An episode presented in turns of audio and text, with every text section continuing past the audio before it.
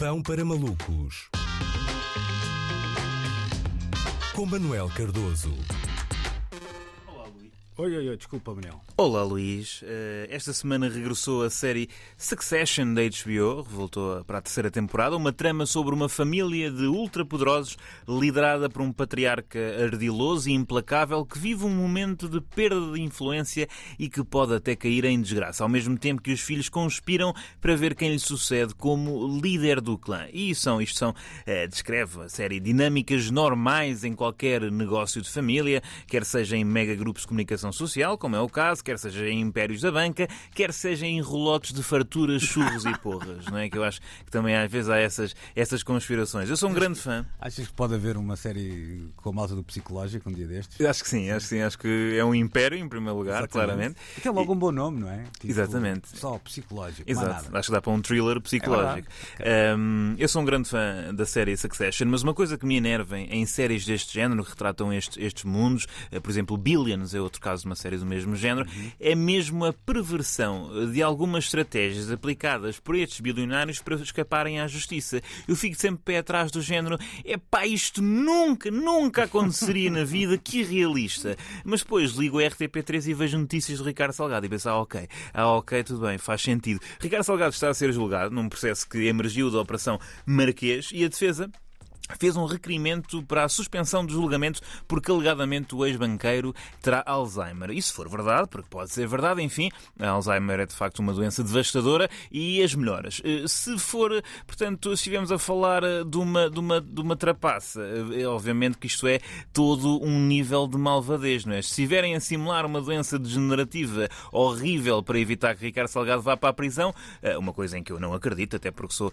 um jovem ingênuo, vai ser muito difícil manter a personagem quando estiver em liberdade eh, no estilo de vida de Ricardo eh, Salgado, não é? Não é sustentável que tenha falta de memória no banco do réus, dos réus, mas que depois se lembre do melhor Cabernet Sauvignon de 2012 no banco do balcão do Gambarinos, não é? Mas eu acredito que a defesa não esteja a mentir.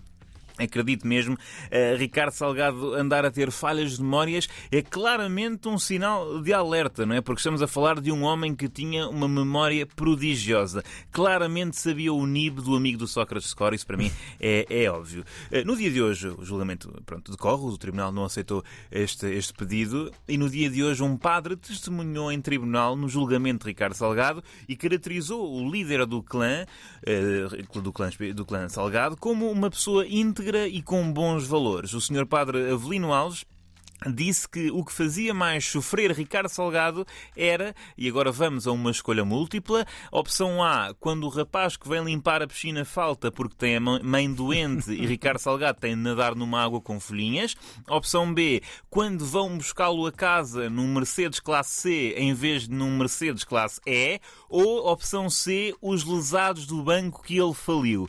Sim, sim, o, do, o senhor padre disse realmente que os lesados do banco eh, são aquilo que mais faz sofrer eh, Ricardo Salgado. É mesmo isso, eu acredito. O Madoff também tinha de tomar raiz valeriana para conseguir dormir depois de cometer uma burla. Eu Acho, acho, acho que está mesmo, mesmo, mesmo certo. O Salgado estar preocupado com os lesados do BES é como eu estar preocupado com a seca que preguei a toda a gente por estar bêbado na última sexta-feira. Ok, estou arrependido, mas não só podia ter evitado, como se me deixarem, até volto a repetir, não é? E hoje? E hoje, exatamente. Hum, eu fiquei. Fiquei surpreendido com a amizade deste padre eh, com, com Ricardo Salgado. Não é? Como é que a Igreja Católica, que historicamente é contra a usura, se relaciona tão bem com um banqueiro? Não, é? não, não faz grande sentido. Sobretudo numa altura em que, eu não sei se os ouvintes repararam nisto, mas numa semana em que o Papa Francisco fez uma série de tweets inesperados a apelar à solidariedade das empresas para com os mais pobres, a Poxa, exigir Tu estás um verdadeiro vaticanista. Não te- Pronto, talvez, talvez se for assim, talvez. Mu- Muito, foram pai, uns 20 tweets a exigir uma faceta humana aos modelos socioeconómicos que nos têm falhado e que têm falhado aos mais vulneráveis, a sugerir a quebra das patentes das vacinas, a, a apelar ao perdão de dívidas das nações mais pobres a posicionar-se contra os monopólios e contra as san- sanções económicas imperialistas. Realmente não estava nada à espera, não é? Se antes havia a doutrina social da Igreja, Papa Francisco inaugurou a doutrina comuna da Igreja, não é? Criou uma nova ideologia chamada eh, marxista seminarista. Eu acho que, acho que vai ter bastante adesão. Portanto, é estranho É estranho que um padre ponha as mãos no fogo por Ricardo Salgado, não é? Só se, só se me estiver a escapar uma exceção uh, doutrinária, não é? A Igreja é contra todos aqueles que fiquem com o dinheiro dos indefesos, uh, menos se tiverem Espírito Santo no apelido.